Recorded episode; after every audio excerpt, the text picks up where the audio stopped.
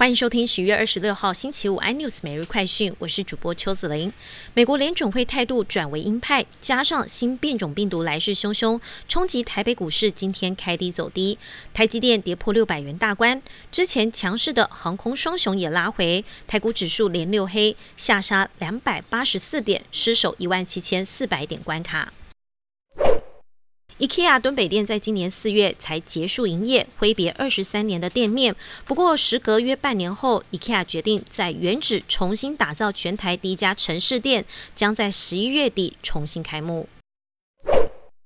有消息指出，Tesla 计划加码投资五十二亿台币，扩大上海超级工厂产能。如果顺利扩张，将多聘雇四千多名员工，上海厂可雇佣人数将上看一点九万人。南非出现新变异病毒株，香港已出现两例个案。新加坡宣布限制曾经到访七个非洲国家的旅客入境。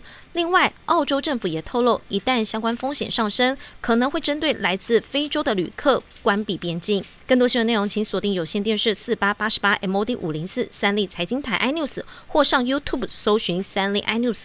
感谢台湾最大 Podcast 公司声浪技术支持。您也可以在 Google、Apple、Spotify、KK Bus 收听最新 iNews 每日快讯。